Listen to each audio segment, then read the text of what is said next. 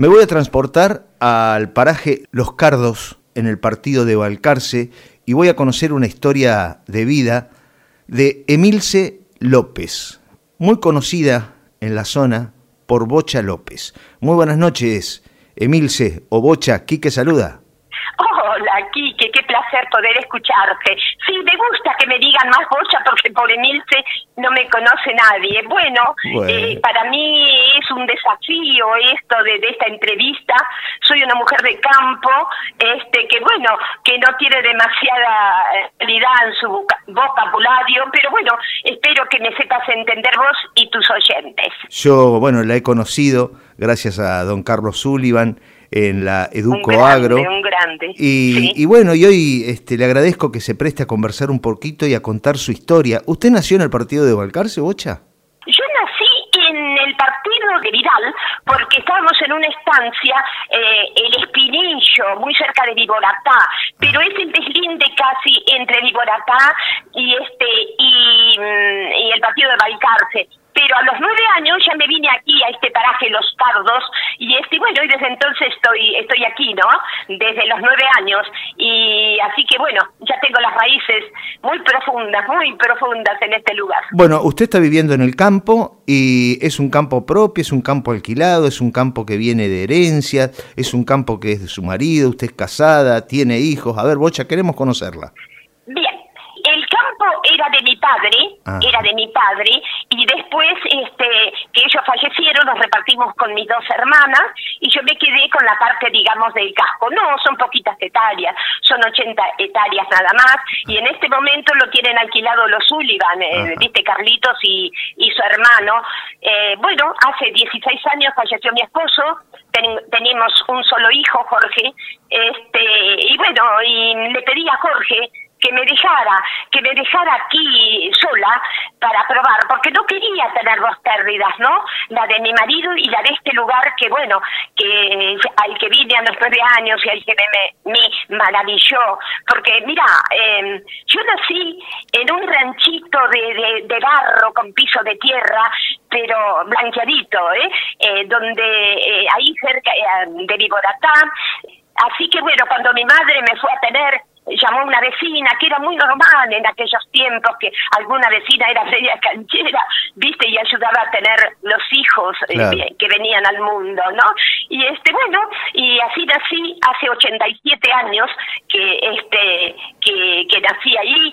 Tuve una infancia felicísima, felicísima, sin nada, este, Quique, sin nada, porque nunca tuve una muñeca, pero bueno, éramos todos prácticamente iguales y después ahí sí, ahí aparece de lo que ahora me voy a extender un poquito más, el ingenio. Agarramos esos huesitos blancos que hay tirados en el campo de un caracú y le poníamos un palito y jugábamos con mis hermanas a las visitas, ¿no? Y este eh, le poníamos a ese huesito un palito que era la bombilla, pero todo bien, viste esa alegría, porque no había nada, no había nada. Y hoy, después de tantos años, cómo admiro a aquellos, a aquella gente que se las ingeniaba para enchantar un, la rueda de un carro, que afilaba rejas, que rastreaba de a pie, que sembraba eh, maíz o lo que fuera. Eh, con tan poquito, con tan poquito eh, eh, cosas, ¿no? ¿Su papá qué se dedicaba? Era... Eh... Al campo, al campo también. Sí, pero ¿estaba de empleado en alguna estancia, en esta estancia? No, no, no, no. Ah. Mi padre viene con mis tíos de, de Viboratá, aquí a este paraje Los Pardos, que está situado a 30 kilómetros de Balcarce. Vienen con mi tío y se trajeron dos mil ovejas de allá, porque esa zona de Viboratá era muy baja, ¿no? Y vienen aquí a esta zona que, bueno, vos más o menos conocés sí. ahí en de Sullivan, es otra zona. Esta estancia es del conde Ratazzi, que es eh, eh, presidente de la Fiat o algo así. Entonces, generalmente se toma una estancia, un establecimiento grande como un paraje, ¿no es cierto? Claro. Eh, como es en la zona del volcán o algo así. Claro. Así que se viene mi padre, mis tíos, de allá de Viboratá para aquí, y este, y bueno, y aquí entraron a vender las ovejas y se entraron a sembrar. ¿Y querés que te cuente cómo era la cosechadora que tenía? A ver, ¿cómo trillaban? Sí, claro. Primero se cosechaba, ¿no? Y rogaba a Dios que no llueva porque si no, con una horquilla había que cambiar la hilera o levantarla, depende de lo que lloviera. Y tenían una máquina, ¿no? Con, que tiraba por caballos y este, no sé cuántos, ocho tal vez serían, si no diez, no sé, y se cosechaba ahí el cocedor, el enganchador, y este, bueno, me acuerdo que había una tina en la cosechadora, en la parte de adelante, ¿no? Eh, una tina que tenía algo de agua, y ponían ahí bolsas de arpillera, que ahora no hay arpillera, y este, por si se prendía fuego algo, por la fricción, viste, de los acapajas, de, de toda esa cosa, porque eso era madera, bueno, y así cosechaban, eh, este, eh, bueno, lo que se podía, ¿no? Lo que se podía, con unos rindes, mirá que, bueno, ¿cómo te voy a decir? Bajísimos, bajísimos, pero era todo, todo eh, igual. Bocha, la cosecha de maíz, sacar este, los marlos y a la troja, ¿no? Y se cortaban mucho con, con la chala. Sí, estaban las trojas ya, ¿no? Venía el maíz deschalado, deschalado, que se hacía con una agujita y eso, sí, se estropeaban mucho las manos cuando la chala estaba seca, y este, entonces venían en un vagón, en un carro, arribaban a la, este, a la troja y se tiraban las bolsas adentro. Y mis hermanas y yo íbamos eligiendo, a ver, eh, lo que era feo, viste, que no era después para sembrar, porque después eh, a esas espigas se le sacaba la parte de la punta, se pasaba por una máquina de desgranar maíz, y era lo que al año siguiente volvían a sembrar. Ajá. Bueno, la troja, para el que no sabe, es como un silo hecho de alambre, eh, redondo, donde se depositaba el, el, marlo, el maíz. Claro, y, vuelta de ese alambre tenía o la misma el maíz, viste, una vez de deschalado, la planta de maíz seca, o si no, si había girasol, viste, eso les gustaba más, hacerlo con girasol porque te rendía más, viste, el girasol es mucho más, más, alto y se adelantaba más. Así que bueno, eh, eso también eh, era muy muy lindo. Bueno, ¿y, cómo? te cuento otra... sí, sí, sí, sí, dígame, dígame. Bueno, entonces, cuando vinimos acá, eh, a esta zona de los cardos, este, empezaron a sembrar lino, porque en aquella zona de, de Liboracay, chiquita, los campos son bajos. Bueno, entonces se cosechaba el lino, se traía aquí, ¿no? Se estiraban lunas frente al galpón o a un lugar donde hubiese eh, sol, y bueno, y se descargaba ahí porque estaba húmedo. Entonces mi padre decía, chicas, chicas, nosotros entre 10 años, 12, ¿viste? Más o menos, vengan, vengan a jugar y nos hacía hacer surquitos sobre el lino puesto que estaba ya sobre unas lonas, ¿no? Ah. Para un lado. Después de comer nos decía, chicas, chicas, vengan. Y hacíamos esos surquitos arrastrando los pies hacia el lado siguiente. Ese movimiento hacía de que el, lino se secara. Después en la tardecita se tomaban las puntas de la lona, se amontonaban en el centro y se tapaban con otra. Y si al otro día tenía suerte y había sol, otra vez el mismo procedimiento. Así que así eran las secadoras de aquellos años, las papitas de los chicos que había en las casas. Bocha, tres hermanas mujeres, ¿usted es la más grande, la más chica, la del medio? Sí, sí, sí, no, no, no, soy la más grande y como no había varones aquí en casa, yo siempre fui la que anduve ayudando a mi padre. De hecho, de hecho, eh, he hecho casi todos los trabajos de campo, ¿no? Bañar ovejas en la pileta, sacarle, sacarle los corderos a las ovejas, cuando de pronto vienen con una manito para atrás y vos, viste, tenés que, que, sacarlas. ¿Por qué no lo hacía mi marido esto de sacarle los corderos a las ovejas? Porque, bueno, los pesos eran muy escasos, él se iba a trabajar aquí cerca y yo atendía las ovejas, ¿me entendés? Mm. Entonces ya cuando veía una oveja por parir, bueno, me daba como cosa al principio principio, después ya me bajaba del caballo con una bolsita en la mano que hacía que, eh, que no se me resbalara la mano al tirar del corderito, ¿me entendés? No sé si soy explícita en lo que te estoy contando. Muy explícita y quiero que me cuente de esa infancia feliz que tuvo. Bueno, ya se hizo señorita y ¿Sí? había que ir a bailar. No sé cómo hizo, si la acompañaba la mamá. Ay, divino, no, no, no. En aquellos años íbamos, teníamos un Chevrolet 38, íbamos a un club que está muy cerca, estaba cerca casi de los Sullivan, que de acá, que se llama La Esperanza, íbamos a bailar ahí, ¿no? Y venía una orquesta de Mar del Plata, y bueno, y este papá y mamá, bueno, papá jugaba el truco con, con viste, con, otros padres, como, sí, claro, claro, y este, y bueno, y mamá conversaba con la señora, y nosotros bailábamos, pero llegaba el momento, che, que se terminaba el baile, ¿no? Y ya sabíamos que pasábamos un mes sin vernos con el muchacho o el novio que nos gustaba. Y tocaba en un paso doble. ¡Ay! Bueno, ah. ese era el final, ese era el final. Pero todo todo, este, Quique, lo tomo con alegría. No te creas que no hubo momentos malos, duros, como puede ser una sequía, en aquellos años no había arroyos, no se manejaba como se maneja ahora el campo. Este campo al que yo adoro, no, no lo, el nuestro, todo, todo, Quique, porque el campo te da mucho más de lo que eh, uno le pide, eh, cada, cada vez se le exige más. Bocha. Y, la felicidad. Me quiero quedar en el club y con la orquesta, no se me vaya todavía. No, no eh, me voy, no, vuelvo, vuelvo. Callaste que había un muchacho que me gustaba mucho ah. y con el cual me, me casé, Alfredo López. Ah, Alfredo López. Igual que su apellido. No, mi apellido es Porto. Ah. Pero, eh, ¿cómo te digo? Es conocida eh, como Bocha López. Claro, claro, porque después, por ejemplo, que nació nuestro hijo y, viste, siempre generalmente se, se nombra al lugar, sí, mira, allá en lo de López, ¿no es cierto?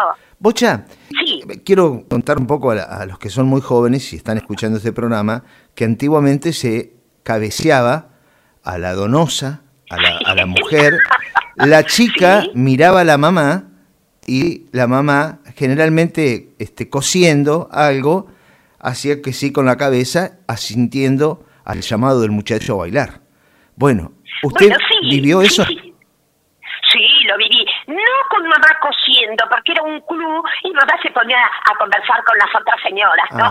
Che, y por ahí había un muchacho que nos gustaba, bueno, a mí, mi, el que fue después mi marido, ¿no? Che, y, te cabeceaban y uno se hacía la distraída, como que mirabas para otro lado. Y bueno, y después que bailábamos, el muchacho te acompañaba, ¿no? Hasta el lugar donde estabas sentada y te decía muchas gracias. Y ahí nomás. Así que mira, este, así que bueno. Bueno, y vino, em, vino el primer, eh, vino el hijo. Va, ¿vino el hijo? Vino el hijo, ay, también el hijo, mira, fue algo maravilloso. Eh, yo me fui de aquí, de la casa donde estoy viviendo ahora, porque los López, mi marido y sus hermanos, después que mi padre se retira del campo, les alquila a mi marido y a los este, eh, hermanos, ¿no? Pero yo cuando me casé, cuando me casé, me fui a una casillita que estaba hecha con madera de los cajones que venían de papa, de los cajones de papa que venían de Canadá, eh, algunas paredes, eh, no todas, ¿no? Y, este, yo tenía baño. Afuera había un, bueno, un excusado que tenía un tarro. Entonces, en verano te, te bañabas con el agua tibiecita, pero en invierno tenías que bañarte adentro de un fuentón. Claro, calentar el agua. ¿No es cierto? Claro, en la cocina económica, sí, en el Pilar. Perdón, dije una marca. No, por favor. Cuánta inocencia, cuánta frescura, cuánto amor por, por lo vivido y cuánto de positivo hay cuando la escucha. Después llega la, la peor de las noticias. Eh, pasaron los años y fallece su marido. Sí, sí, este, eh, le pedí a mi hijo, ¿no? Que, que me dejara, que me dejara un poco aquí porque no quería tener dos pérdidas, la de este lugar a la que había venido cuando tenía nueve años y a la de mi marido. Él me dijo, bueno, quédate y a la menor macana, no dijo macana, ¿eh? A la menor macana a Balcarce, porque tenemos casa en Balcarce, pero mi lugar en el mundo es este, este es mi lugar, donde yo soy libre, donde disfruto viendo esos cultivos, viste, cuando vienen así tan, tan exuberantes, o veo, eh, qué sé yo, las vacas gordas, no importa, no importa que no sean nuestros, pero tu vista aquí no golpea con nada, acaso es natural, y que aquí sos como sos, no, tenés necesidad de, de, fingir por distintas circunstancias este, eh, otra personalidad que no sea la tuya. Bocha, ¿no le da temor con 87 años por cualquier, qué sé yo, descompostura o, o vio que hoy andan mucho con el abigeato, con los robos en los campos? ¿No le da miedo? No, no conozco el Ah. No conozco el miedo porque, bueno, como te dije hoy, eh, ahora tenemos teléfonos que tenemos buena señal, pero antes para hablar por teléfono tenía que subir de arriba al bolino, ir a la manga, viste, ahora por suerte tenemos buena señal. ¿Sabes por qué? Porque mi casa no es una casa así de, de como te digo, que les convenga hacer los 30 kilómetros para venir acá. Y después, eh, Quique, eh, ya estamos viendo que no pasa mucho por tener seguridad, porque viste cómo está ahora todo tan tan difícil, tan difícil para vivir eh, en las ciudades. Bueno, esto es como como un resfrío, una gripe. A veces te agarras vos una gripe, un resfrío y a otros no. Espero y creo y creo, ¿no? Que este mi viejo, como yo le digo a mi marido, eh, siento su presencia continuamente, continuamente. Él es el que me protege, el que me cuida. Eh, eh, he tenido mini mini accidentes, viste que al estar uno solo, cuando ellos dicen, cuidado, che, que te vas a cortar con ese cuchillo, ponelo para el otro lado, o cuidado que te podés caer. Bueno, he tenido eh, varios, varios mini accidentes que pudieron ser graves, ¿eh? Pero está esa mano, esa mano de, de mi marido que, este, que me sostiene, que, que me cuida, y a raíz de eso, ¿no? Hicimos un matrimonio muy lindo, tuvimos casi 50 años casados, faltaron unos meses. A raíz de eso, este, me gusta, y lo he hecho estos 15 años atrás, ahora va a ser 16, me hago unas caminatas en homenaje a su memoria, de aquí a donde él está, es este 30 kilómetros de acá. Salgo en la mañana, tipo 4 de la mañana, con una linterna, este, para, mm, eh, viste, por el tema del viento, porque eh, si hay viento y vos tenés que caminar y ese viento te da de frente, te agota. Y bueno, ya lo hice 15 años, mi hijo ha dicho, pero ya es hora que vayas fijando esas caminatas. Pero mira, Quique, aunque sea hasta la tranquera del campo, voy a salir. Porque yo pienso que la mente es algo, algo tan poderosa y es algo con tanta alegría oscuro, con las linternas. Ojo que no son como las de antes, ahora viste tenemos LED, viste y todo, todo esto, ¿no? Pero es algo con esa alegría de que voy a hacer esa caminata en homenaje a mi viejo, a mi marido, a quien con quien hicimos un matrimonio muy, pero muy lindo, y nos seguimos queriendo. Y tengo la seguridad, la seguridad de que nos volvemos a encontrar, de que nos vamos a volver a encontrar, y ahora cuánto más fácil va a ser, si bien es cierto, siempre nos llevamos bien, pero ahora va a ser más fácil, que porque resulta que nos llevábamos 10 años, ¿no? Él era 10 años mayor que yo, y de pronto como esos 10 años se notan en la niñez, vos tenés 10 y el otro tiene 20. También, con el correr de los años, en la vejez se nota. Y yo no, no, no me cerraba, que de pronto le agarraba una herramienta y yo olvidaba dónde la había dejado, o que caminaba más lento. Y ahora, eso me está pasando a mí. ¿Sabe que... Eso me está pasando a mí. Lo, traduzco lo que usted está diciendo, que eso es amor. Eso es amor. Pero claro, y, pero y, después con respecto a las diferencias de edades, si está ese ingrediente que se llama amor, no hay diferencia en, absoluto, para nada, porque las arrugas no condicionan a la caricia, al afecto, al ir para adelante, por más que uno esté rengueando, por más que uno esté con bastón o con alguna disminución física, creo que el amor lo puede todo. Lo puede todo, doy fe de eso, doy fe de eso, mira, este, porque realmente, realmente es así. También pienso, a lo mejor toda esta ilusión que yo me hago que nos vamos a encontrar, que, que nos vamos a volver a encontrar, a lo mejor no es real, pero me hace feliz Quique, me hace muy feliz este, pensarlo. Entonces, ¿para qué voy a decir, no, que eso no existe, que aquí, que allí? No, no. Eh, este, eh, ¿Cómo te digo? Esta distancia de estos 16 años, que va a ser ahora el 6 de octubre, si te acordás, pensás que va a ir Doña Rocha tranco y tranco, che, para ah, Y bueno, y a lo mejor llego, a lo mejor llego, y llego ahí y, y, me siento, él está en un cementerio parque, ¿no? Y bueno, y hablo con él y le das alegría y esa paz y acaricio la tierra donde él está y, es como, viste, acariciarlo a él, ¿no? Bocha. Este, así que bueno, así es mi vida, pero déjame, déjame eh, un momentito que te cuente que no estoy detenida en el tiempo, porque, ahora, Carlitos, Carlitos Sullivan, hace de puente cuando viene alguna máquina cosechada al campo de, que ellos tienen alquilado o algo así. Y bueno, para que yo vaya. Y ah. voy, ¿viste? Él hace que yo eh, le dice al maquinista, bueno, no sé lo que le diga. Acá vienes una viejita, que esto, que lo otro. No, no creo, como es Carlos, no. Y, que... Carlos la admira. este, ¿Querés que te diga? Quedo admirada, maravillada de, de ver, eh, a ver, el confort que tienen esas máquinas, las butacas, esos aparatitos que te va diciendo, este, el rinde que te va diciendo eh, la humedad, eh, el quien maneja la máquina en una cabina muy linda, y recuerdo también todo lo de antes, que claro.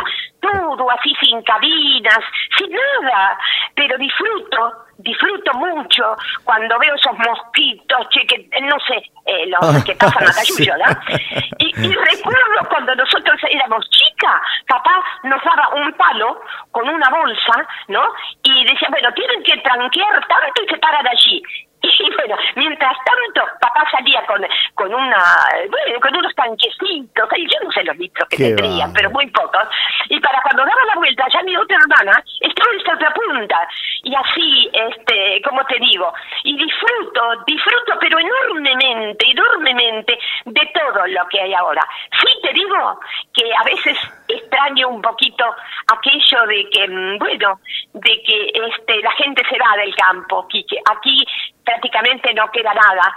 Y he visitado, he visitado las taperas de los vecinos que nos rodeaban antes. Ah, no te imaginas lo que es paredes destruidas, ventanas que solo les queda el marco, todo cavado por los peludos, llenos de maleza, pero este y yo me paro ahí y créeme que siento como un respeto hacia eso que, hacia eso que está ahí donde hace muchos años había familias. Había vida yo creo que siempre digo lo mismo no no no desprecien el campo si el campo nos da todo nos da esta paz nos da esta tranquilidad hay que descubrirlo Quique hay que descubrirlo eh, sí. voy llegando ya a la tranquera y voy a subir a la chata y ya voy a emprender la retirada pero, ¿usted tiene televisión? Sí, tengo luz, sí, sí. Ah, ah, bien, bien. ¿Y habrá visto, vio en los programas de la tarde y eso que, o habrá escuchado también en Balcarce, porque usted está informada también a través de la radio, que hoy las mujeres se, aburren mucho, ¿vio? Que están, oh, estoy sola en casa, estoy reaburrida. ¿Qué le dice a esa mujer o a esa muchachita que se aburre? Una mujer que se ha criado con palitos, jugando, con, con trapitos haciendo de muñecas ¿Qué le dice una mujer a, a otra mujer? Yo qué le diría, qué le diría, que, que busque una tarea y cuanto más difícil sea esa tarea para, lo, para hacerla, para lograrla, ¿no? le va a dar felicidad y va a disfrutar, como disfruto yo. No sé eh, si Carlitos te había dicho, yo tengo un parque muy grande, muy grande, y sabes, este, Quique, me está costando ahora, porque la vejez te va quitando fuerza, pero lo hago eh, porque después de hacerlo, lo disfruto. ¿Y eso qué? Es felicidad, es felicidad. Y cuanto más te cueste, más feliz te va a hacer. Y es lindo la felicidad no te cae de, no te cae del cielo. Eh, la felicidad tenés que buscarla. Y no hay receta para ella, ¿eh? Es lindo llegar a la noche cansado, ¿no? Es lindo llegar cansado. Ah, sabes cómo dormís, ¿no? Y cómo comés. Este, bueno, sí, todo, todo. A mí todo esto me hace feliz porque es mi lugar, es mi lugar en el mundo al que disfruto, este, y todo eso. Bien, si no me permitís, yo no sé tu audiencia, este, eh, si me llegará a entender, ¿no? Espero, espero que sí. Eh, yo ya te digo, eh, nací en ese ranchito y en aquellas épocas se decía, ¿cuántos hermanos tenés? Y somos siete vivos y dos muertos. Ah. Hoy eso no existe. Mm. Y otra cosa que quiero, quiero decirte, yo sufrí cáncer, tuve cáncer hace 20 años. Entonces, este, mm, luché mucho, luché mucho porque me hacían quimioterapia, la quimioterapia te destruía, este, em, Y nunca, nunca mi familia me vio flaquear, porque yo pensaba, si yo flaqueo, ¿no? Ellos van a sufrir. Y si yo quiero los que me rodean, no quiero que sufran. Y más de una vez me cerré en el baño, ¿no? A llorar, porque este el equipio de aquellos años era muy dura, muy dura, no es como ahora. Oh. Eso sé, yo sé, no sé si es porque Dios no me quería, no, no quería que estuviese allí, porque soy media, ya te darás cuenta, eh, me gusta conversar me gusta explayarme, pero bueno, y si vos sabés de alguien o alguien de los que está escuchando necesita, necesita que yo les cuente, que los aliente, eh, bueno, este, lo haría con muchísimo gusto, vos tenés mi número de teléfono. Qué divina, Bocha. Bueno, me hace acordar mucho a una persona que yo amé en mi vida, que me dio mucha protección, me dio mucho amor y me mimó mucho, que es este, mi abuela, Margarita Gabriela Muguerza de Vidar.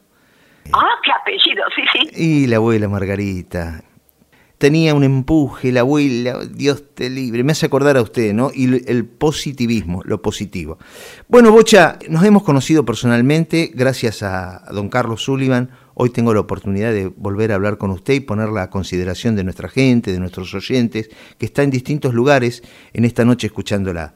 Muchísimas gracias, Bocha, gracias. por compartir este lindo momento. ¿eh? Este, gracias a vos que, me has dedicado esta media hora larga a una mujer que ni siquiera fue a la escuela. No por desidia de mis padres, ¿eh?